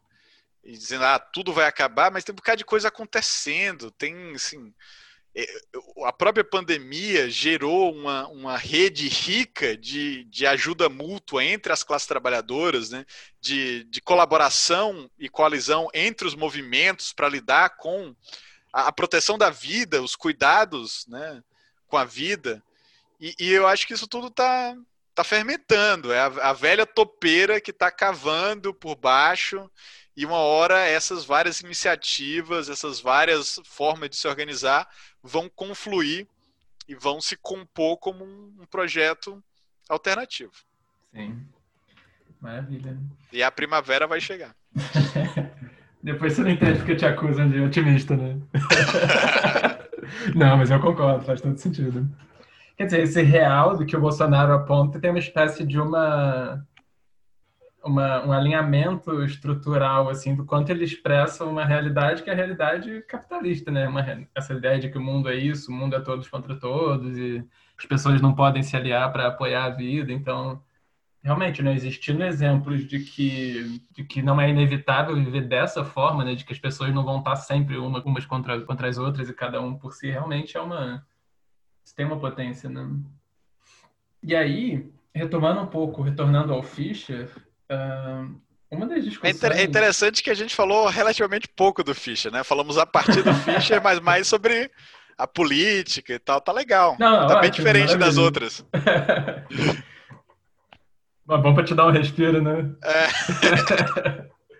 Mas, dito isso, retomando, retornando ao Fischer, é, uma das discussões muito interessantes que ele traz é da, da conexão entre o capitalismo e as depressões e outros transtornos mentais, assim, esse sofrimento psíquico de modo geral. Quer dizer, um, um modo de produção que tem, que sem dúvidas vai ter ciclos de expansões e depressões, inclusive com o próprio nome depressões econômicas, né? E isso obviamente opera também no, na, na psicologia das pessoas, né? É, ele traz esses exemplos assim, ele fala na privatização do estresse. Você poderia falar um pouquinho o que, que seria essa é, privatização termo, dos, dos, dos, problemas mentais? Esse termo do Fischer é outro termo lapidar, né? Que é um, um slogan que condensa muito densamente. É, um problema que a gente sentia que já estava por aí, mesmo se a gente não conseguia nomeá-lo. Né? Então, o Fischer vai dizer o seguinte: olha, é, todos nós sabemos, e a nossa experiência nos diz isso, e a experiência pessoal do Fischer dizia isso também, seja pelas suas próprias né, lutas contra a depressão, mas também pela experiência que ele tinha com seus estudantes. Né? Então, uhum. o Fischer vai dizer: olha, eu chego na minha sala de aula e a maior parte dos meus estudantes estão medicalizados. Eles tomam algum estão fazendo algum tipo de tratamento químico é, psiquiátrico. Isso é, é, tá tudo bem? É isso mesmo? Né? Porque a gente sente o quanto temas como a angústia, a depressão, a ansiedade, o pânico, né? é, afetam a vida de pessoas próximas a nós, algumas que a gente não sabe, mas algumas que a gente sabe. Assim, né? E qual é o, o discurso dominante do realismo capitalista? Isso é um problema seu, individual, né? É um problema seu com a sua química cerebral, tá? Se você não está dando conta, né? Se você não consegue, se você está se sentindo é, não adaptado, está se sentindo, digamos assim, incapaz de trabalhar e de amar, né, para usar um termo, a formulação freudiana, né? Esse é o problema seu. Né? Isso pode ter a ver, sei lá, com o seu cérebro, talvez com a sua formação familiar, né? Então, o Fischer fala, melhor das hipóteses, a pessoa tem acesso à terapia, né? Na pior das hipóteses é toma esse remédio, continue trabalhando e, e é vida que segue. Né? E a gente não se pergunta, mas calma aí, isso é um problema só meu mesmo? Isso é um problema individual? Isso é um problema químico do meu cérebro? E pronto, é isso? Mas se foi isso, por que está aumentando a incidência? Por que, que não está causando tanto desequilíbrio químico em tantos é, cérebros diferentes, né? Exatamente, né? Por que, que de repente a juventude é toda medicalizada? de repente a gente vê o aumento da, da proporção de transtornos psíquicos na população. E, e sim, a, a, história nos mostra isso. As pessoas estão muito mais ansiosas agora. crise de ansiedade é algo muito mais presente hoje do que há quatro décadas atrás, por exemplo. E o Fischer vai analisar a ansiedade como o afeto dominante do capitalismo pós-fordista, né? do capitalismo tardio. Eu falo assim, olha, na, na época da, da fábrica, quando o trabalho fordista oferecia o modelo da vida, da classe, vida psíquica da classe trabalhadora, né? Em geral, o que, que os, os, os operários estavam se revoltando? Contra o tédio da fábrica, né? contra aquela vida ali, todo dia fazer aquelas mesmas operações e tal, entra tal hora, sai tal hora, passar a vida inteira trabalhando na mesma fábrica, né? Então, a, a revolta do, dos operários era sair, né? O abstencionismo, ou a, a sabotagem, você botava lá uma, uma chave de fenda na máquina para a máquina parar e você não ficar trabalhando lá na máquina, né? É, ou faz greve até para parar de trabalhar mesmo. A greve tem esse sentido de diminuir a, a, a angústia desse trabalho, que é um trabalho repetitivo, sem criatividade, que eu não me vejo ali igual o tempo todo. Então, as formas de revoltar politicamente contra isso aparecem também no movimento hippie, no movimento punk, que estão denunciando o tédio dessa, desse tipo de sociedade industrial. Né? O Fischer tem essa hipótese que aí é, cabe a gente avaliar, né? É uma hipótese que ele elabora para o Reino Unido. Mas eu acho que é uma hipótese que faz sentido, né? De que, embora hoje as coisas continuem sendo muito entediantes, talvez até mais entediantes, ele tem toda uma discussão de, como a vida cultural perdeu efervescência e, e, e criatividade, né? Ninguém mais está entediado. E uma das razões porque ninguém mais está entediado é porque nós estamos sempre com coisas a fazer. Essa é uma coisa típica de como o, o, o capitalismo pós-fordista se, se, se organiza. Né? Primeiro, não tem mais esse negócio de tempo de trabalho. O tempo de trabalho vai se espalhando na vida e você está trabalhando o tempo todo. Né? E quando você não está trabalhando, você está pensando em coisas que você vai fazer para trabalhar. Ou então você está se, se impondo a necessidade de cultivar o seu capital humano, ou o seu, o seu networking para aumentar a sua é, o seu rendimento, digamos assim, nessa competição de todos contra todos também. Né? Então, no, no, no capitalismo pós-fordista, vai dizer o Fischer, você tem uma espécie de vigilância constante que é internalizada como autovigilância. Né? Então você está o tempo todo sendo avaliado, e agora avaliado por algoritmos, né?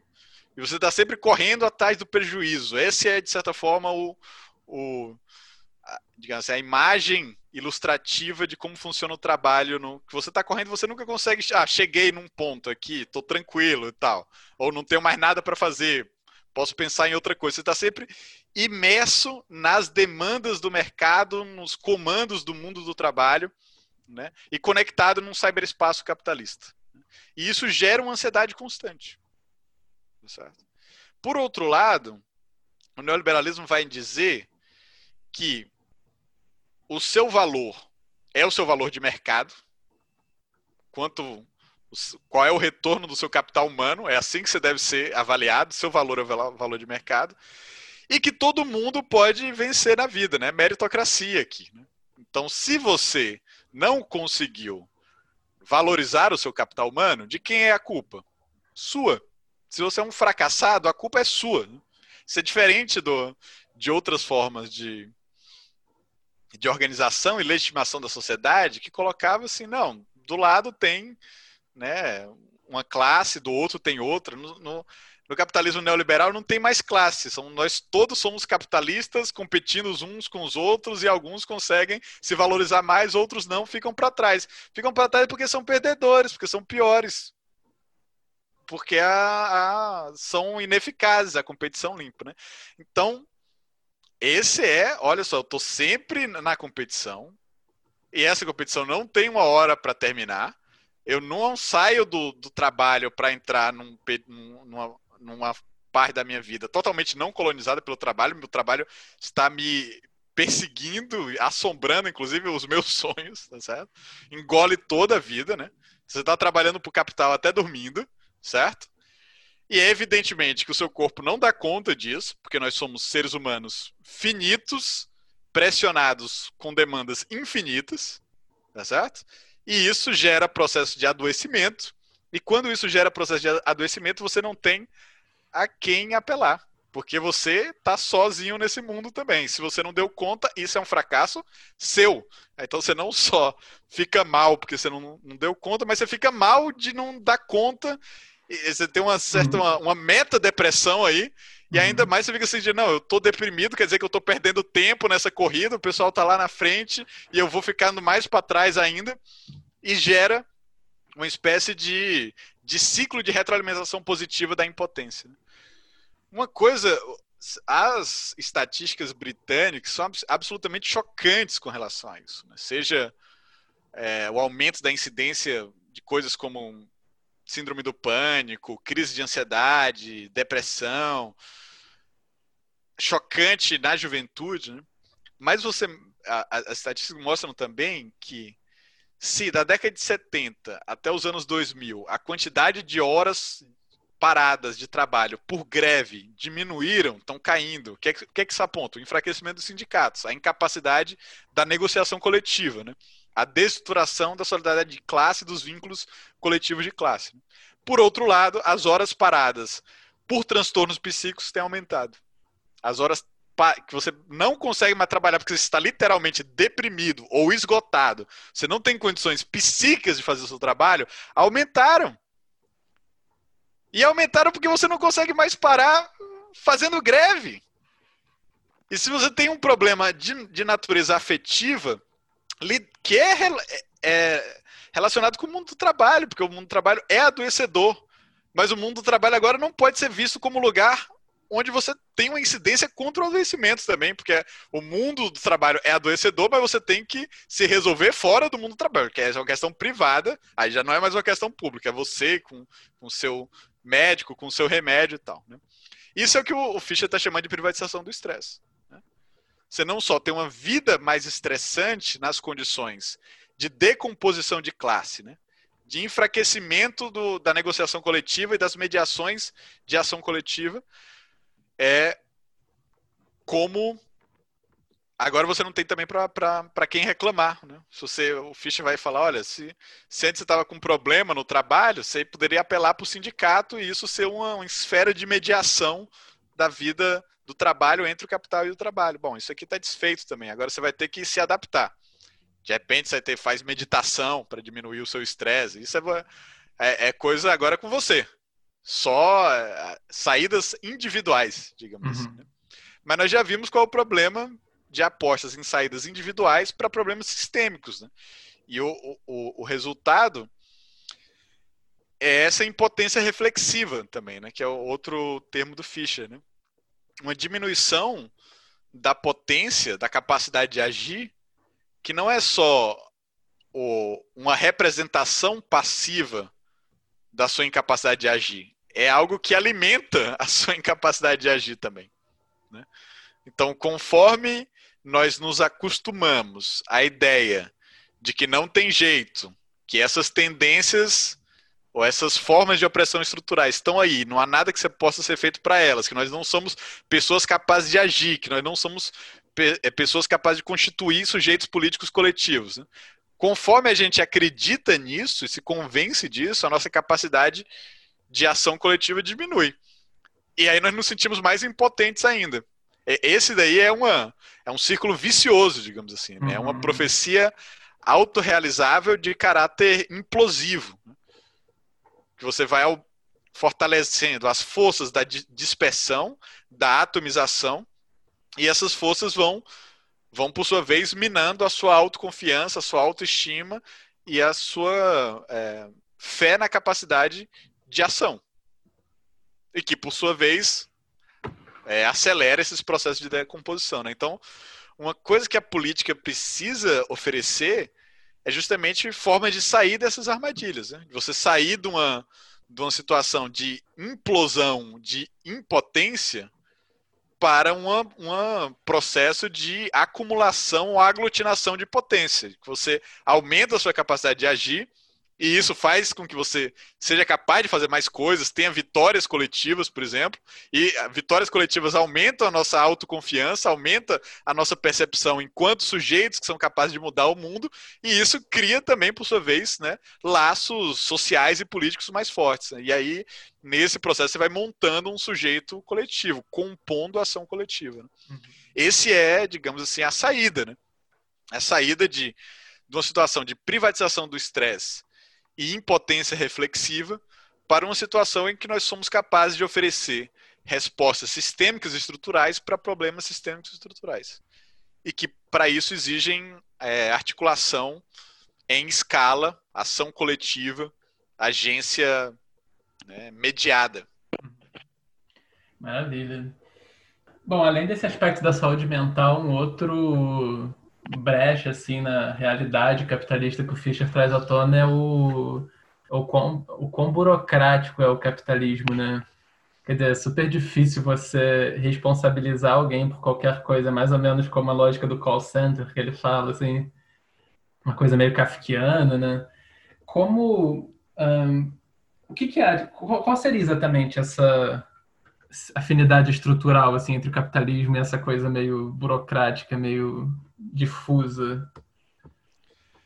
É, é interessante isso, né? Porque, de novo, aí vem um paralelismo com a crítica ao socialismo real, né? Ah, uhum, o, o, uhum. socialismo real, o problema é que é a sociedade burocratizada, centralizada, né? A vida é consumida pela burocracia e tal.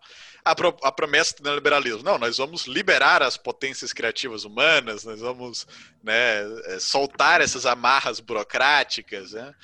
É, só que o problema, como o Fischer vai dizer, é que essa promessa não bate com a realidade também. A nossa experiência de vida é que a, a burocracia com o neoliberalismo né, não só permanece, como o fato dela ter virado digamos assim, dispersa, distribuída, aumenta a, a presença dela nas nossas vidas. Né? Inclusive, uma boa parte dessa burocracia agora é feita por nós mesmos. Né? Nós uhum. internalizamos o, o, o, burocrata que faz a, a própria autovigilância e os serviços vão, inclusive, é, terceirizando né, as atividades burocráticas para os próprios clientes, os, os, né, os usuários do serviço. E é curioso como essa burocracia dispersa, descentralizada, né, é, gera justamente essa, essa situação de impotência, né? Porque você não tem a quem a quem culpar, a quem responsabilizar, né? É, isso é muito claro quando tem esse, esse, esse, trecho em que ele fala do call center, né? E obviamente todo mundo que já tentou é, é, deixar de pagar um, algum serviço de internet ou, ou, ou de, de, televisão sabe bem do que é que o Fischer está falando. É quase impossível você é, sair desse, desse labirinto. Né? As coisas são feitas para te vencer no cansaço. Né? Isso é por design, não é uma coisa, uma, uma, uma coincidência. Né? E, no entanto, você fica frustrado, você fica com ódio, né? Que tem essas pessoas te enrolando, te passando de uma linha para outra, incapazes de lidar com a situação, né, de resolver o seu problema. Mas você sabe muito bem que não faz nenhum sentido você ficar com raiva daquela pessoa, porque ela realmente não tem nenhum controle sobre o sistema, né? É, é mais um, um, peão aí, não? É, é, ela não vai resolver, não é porque ela não quer, porque não, não tem. É, o problema não está ali. E na verdade é só também um outro, do outro lado da linha tá um trabalhador mal pago, precarizado, com, com seu estresse privatizado também, né? E com as suas próprias crises de ansiedade, né? Inclusive geradas até pela quantidade de, de grosseria e de ódio que a pessoa, pela estrutura de como funciona a burocracia capitalista, precisa ser alvo diariamente. Né? Eu não sei você, assim, eu sempre me vejo nessas Diga, Alisson. Eu ia falar que o Fábio Pochá, inclusive, deve a sua fama a essa burocracia, né? Eu não sei se ele foi. Acho que o primeiro vídeo do Porta dos Fundos era com a Judite, né? Aquela atendente que ele ficava lá meio que num trabalho infinito para tentar cancelar a conta. Exatamente, exatamente. Eu não sei vocês, assim, eu sempre me vejo na situação de falar com a pessoa, olha, eu sei que não é contigo, não é nada pessoal, mas eu preciso, por favor, que você tente tipo, tentar ser ao mesmo tempo gentil, mas forçar uma solução, né? Então, o Fischer está querendo dizer, bom, isso daí é mentira, que o neoliberalismo ia nos livrar da burocracia. Não, criou outras formas de burocracia, criou formas de burocracia distribuídas, criou forma de burocracia que a gente não sabe nem o que, que faria para mudar, né? Inclusive no, no, no, setor público também ele aponta como isso acontece, né? Porque é, um outro termo chave da, da reflexão do Fischer nesse livro, que é um outro sloganzinho, um curto e condensado, que é, é ontologia empresarial, né? Uhum. Então, ontologia como análise assim do modo de ser, né? é, vai dizer assim: ó, o realismo capitalista tem uma teoria do ser de que tudo é uma empresa, mesmo coisas que evidentemente não são uma empresa. Um governo não é uma empresa, um serviço de saúde, de educação não é uma empresa. Claro que a programação neurolinguística do capitalismo é você precisa ver tudo como uma empresa. Certo? E nós precisamos avaliar tudo como uma empresa. E para as coisas serem uma empresa, nós precisamos criar competição. Mas não faz sentido competição aqui, não, mas o para emular o mercado, que é como as empresas funcionam, precisamos de competição e nós vamos criar métricas e jogos e, e sistemas de meta para gerar competição, onde não precisava ter competição, onde a competição não produziria um, um serviço melhor, né? mas você vai ter que disciplinar também os trabalhadores daquelas, daqueles serviços, como se eles fossem trabalhadores de uma empresa privada. Os mesmos mecanismos de disciplina usados pelas empresas privadas são incorporadas, assumidas, internalizadas pelo setor público. E isso quem fez no, na, na, Inglaterra, no Reino Unido, não foi a Margaret Thatcher, foi o Tony Blair, do New Labour. Né? Então, o, o Fischer vai dizer, olha, eu, eu trabalhava ali, estava trabalhando, esse livro é feito enquanto ele trabalhava como um professor precarizado, né, sem, sem contrato é, fixo, né, numa instituição pública de, de educação continuada, né, que é para jovens da classe trabalhadora que terminaram, digamos assim, o ensino médio, né, é, mas não querem ir para a universidade, não conseguiram ir para a universidade. Era, era esse o, era esse o, o trabalho do Fischer. Né?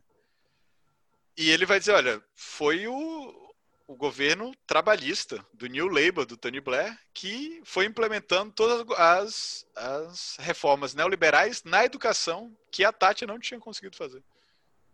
Né? E toda, todo o serviço de educação agora precisa ser visto como uma empresa. Ele tem que ser métrica com a empresa, com as competições com a empresa. E eu tenho que fazer agora uma série de de, de avaliações constantes, né? Que minam a autoridade do professor, minam a sua autonomia, minam o seu controle da sua própria atividade, né? É em que ele precisa fazer essa burocracia o tempo todo e que o afasta das próprias atividades fins, atividade de, de é, de ensino e pesquisa. Então, em vez de você fazer ensino e pesquisa, você fica produzindo lá dados, papelada, avaliações, né, o tempo todo. Representações tá... sobre o ensino e pesquisa, né? Exatamente. Né? E você está o tempo todo sendo, sendo avaliado, sendo questionado, e pode ser, sofrer sanções o tempo todo por isso. Né? Uhum. Então, a ideia de que aquele profissional tem uma certa autonomia um controle da sua, da sua função, né? E que ele representa essa função né, publicamente, isso teria que ser eliminado da forma como nós pensamos essas instituições e transformá-las no modelo da empresa, que precisa acumular alguma coisa, mesmo que esse acúmulo seja feito na forma de uma métrica arbitrária e agora essa essa os processos e procedimentos dessa instituição vão ser avaliados por essa métrica.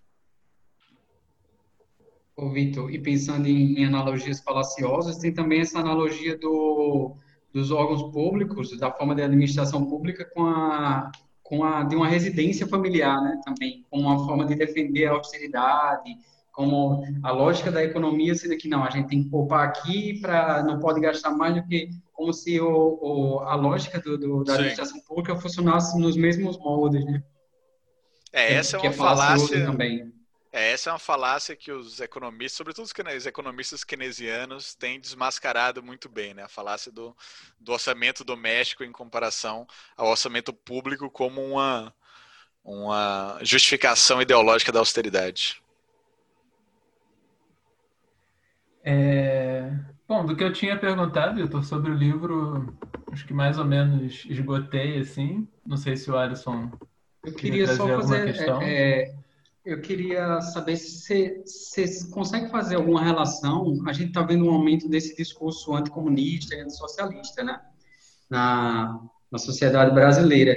E eu fiquei pensando na, na, tua fala inicial que você colocou dessa decadência do, da crença no capitalismo, né, que vigorava em, em décadas passadas. Eu fiquei pensando se haveria uma relação desse aumento do, do, discurso como uma forma, uma espécie de resistência a essa sensação de que realmente os pilares estão ruindo e tal, porque eu me lembro, por exemplo, o, esse discurso, o Olavo de Carvalho, que é um dos ícones, né, ele desde o início da, da carreira dele, ele, ele tem esse discurso e no começo não tinha essa repercussão, né, era uma coisa assim de um nicho de, de Orkut, dos Olavetes e tal, e agora você vê esse discurso sendo é, cooptado e, e sendo espalhado por uma gama muito maior de pessoas, né? Eu fiquei pensando se você vê uma relação nesse sentido. Olha, eu sei que isso é polêmico, mas a minha posição é que eu vejo uma relação total entre as duas coisas. Né? Porque no momento de hegemonia do realismo capitalista, você não precisava defender o capitalismo, porque o capitalismo era o modo padrão, default de como as coisas operavam. E qualquer outra coisa, veja bem, nesse momento, o socialismo era uma coisa do passado, uma coisa que já tinha passado, né? E a modernidade era sinônimo de modernização neoliberal. Né? Então a ideia era que as coisas estavam indo. Você tinha esse, esses. E foi assim que até os próprios partidos social-democratas né, responderam a, a, isso, né? Não, é inevitável, a globalização neoliberal é inevitável, nós temos que nos adaptar e tal, abandonar certas ilusões, certas utopias, né? Essas coisas ficaram do passado, luta de classe é do passado, organização do trabalho né, coletiva é uma coisa do passado. Né? E aí, nesse momento de hegemonia fundamental do, do capitalismo, você não precisa você não precisa defender explicitamente o capitalismo. Aliás, é bom até que você nem diga o nome capitalismo, porque nomear já dá a entender que é uma coisa, mas poderia ser outra, né? Então, se falava assim, ah, da economia de mercado, não sei, no, no auge do realismo capitalista, digamos assim, no, o próprio nome capitalismo não aparecia mais, era simplesmente como as coisas são. Porque falar em capitalismo significa que poderia ser diferente do capitalismo. E como não poderia ser diferente, como não há alternativa, para usar a tese da Tati, né, era só como as coisas são. Né? livre mercado, liberdade do mercado e pronto. Não falava de capitalismo. E, portanto, não falava de socialismo também, porque era um cachorro morto, digamos assim. Né? Você não, não precisava usar o termo porque não, não tinha nenhuma força histórica real que pudesse, de alguma forma, contestar na prática o capitalismo. Né? É, isso tem aquele filme lá, acho que Os Suspeitos, do, do Kaiser Soze, que ele fala que a, a maior artimanha do, do diabo foi convencer as pessoas que ele não existe. Né? Então, esse era o, o, o auge do realismo capitalista é você não precisa nem falar de capitalismo, nem dizer que o capitalismo existe, porque é simplesmente o ar que nós respiramos, né? Como o, a água para o peixe, né? Que ele não vê porque ele está imerso nisso daí. Né? Então, o fato de que as coisas mudaram, e elas, eu acho que elas mudaram radicalmente. Você vê, por exemplo, o Bolsonaro, no é, discurso de posse dele, falou que a missão dele era acabar com o socialismo no Brasil. O Fernando Henrique, quando foi eleito, não falou de socialismo. O Lula, quando foi eleito, não falou de socialismo. Não tinha socialismo, nenhum presidente falava de socialismo. Quem vai falar de socialismo é o Bolsonaro. E no discurso do Trump, do, do State of the Union, né, que eles faz em frente ao Congresso, ele falou também que precisa defender o capitalismo e falou da ameaça do socialismo. Essa ameaça, veja bem, ela não é uma ameaça nesse momento, uma ameaça real, certo? Ela é uma ameaça paranoica, tá? Mas essa paranoia, ela é, é fundada num fato objetivo, que é uma fragmentação da hegemonia do sistema de realidade capitalista. Então, a, a sensação de crise né, força a criar essa ameaça comunista como um fantasma. Né? Aí eu vou lembrar do, do Manifesto Comunista, né, que começou, começava dizendo, ah, um fantasma assombra a Europa. Né? E o Marx vai falar, ó, não teve nenhum governo que não acusou o outro de ser comunista, não sei o quê. Então, a coisa estava no ar, né? Que era o sentimento de que aquilo poderia ser colocado em questão. Então, o comunismo era uma ameaça fantasmática, fantasmagórica, né? Claro que depois, e na verdade não muito depois, né? Porque o Manifesto Comunista é de 48, em 1848 tem uma uma onda de revoltas, levantes, revoluções na Europa, que chega até o Brasil, na verdade, com a Revolução Praieira aqui de 48 também, né? onde o movimento operário se coloca como uma força política. E aí, digamos assim, é o nascimento de algo, é, é, é o começo da história desse fantasma tomando corpo, né? digamos assim. Ou seja, o que o, os governantes estavam falando, quando eles estavam falando do comunismo, era uma paranoia? Era. Mas era uma paranoia que encarnava uma insegurança bastante real. Um sentimento de que as coisas não estão mais tão fixas como era, que tem uma ameaça em crescimento, uma, uma ameaça se desenvolvendo. Eu entendo que essa discussão de defesa explícita do capitalismo e um sentimento anticomunista, uma, uma, uma retórica anticomunista, é também vindo dessa apreensão de que as coisas não estão mais tão tranquilas no termo de, de, de limites de visão de mundo como estavam antes. E que, portanto, se uma ameaça ainda não se concretizou, ainda não se tomou corpo, né, ela pelo menos é um fantasma que assombra uma a um momento de crise. Vai um momento de crise. E momentos de crise são sempre momentos em que a coisa pode vir abaixo. Então é esse medo da coisa vir abaixo que alimenta uma paranoia, uma paranoia anticomunista. Eu acho que a nossa resposta a isso deve ser de que não, realmente tem alternativa. Tem alternativa. O que está aí não é eterno, o que está aí não é imutável, o que está aí não é algo que, a qual nós simplesmente precisamos nos adaptar e, e, e nos moldar a essa realidade. Existe um destino catastrófico à nossa frente, mas nós podemos mudar o destino. Nós podemos alterar o curso das coisas. Mas para que isso deixe de ser uma, uma mera ameaça espectral né, um fantasma pairando e vire uma ameaça real, ela precisa tomar corpo. Né? E daí, de novo, a minha ênfase na construção de formas de agir em comum, de escapar dessa atomização, dessa luta de, de todos contra todos robesiana e estabelecer vínculos materiais de solidariedade que permitam é, mediar lutas, né? construir é, movimentos amplos. Né? estabelecer uma coordenação entre as várias resistências que estão aí pelo mundo. A gente não precisa dizer para as pessoas que, que, que, elas têm que resistir. As pessoas já estão resistindo, elas já estão fazendo coisa. Né? Uma parte da nossa tarefa é dizer: olha, a gente tem como ganhar, nós podemos elaborar uma estratégia para ganhar, nós não precisamos só resistir, nós temos como mudar a cara do mundo. E para fazer isso, nós precisamos aumentar o nosso nível de organização, de coordenação, de contato, e somando a luta, de colocando as, as lutas em coalizão. E à medida em que elas entram em coalizão e à medida que elas alcançam vitórias, elas se tornam mais potentes, mais atraentes e, e vão é, servindo como uma espécie de atrator, um centro de gravidade né, que vai seduzindo as pessoas. Né? Então, enfim, eu acho que as, as, sementes de um mundo diferente já estão por aí e que é um pouco o nosso trabalho é tecer fios de solidariedade e ir coordenando esse, esse futuro que já existe, né? E assim, tentar ajudar esse futuro a se tornar realidade, né? Maravilha. Pô, obrigadíssimo pela. Não tem nem que te perguntar mais com esse encerramento que você fez aí, então. é, super obrigado pela, pela conversa, Vitor.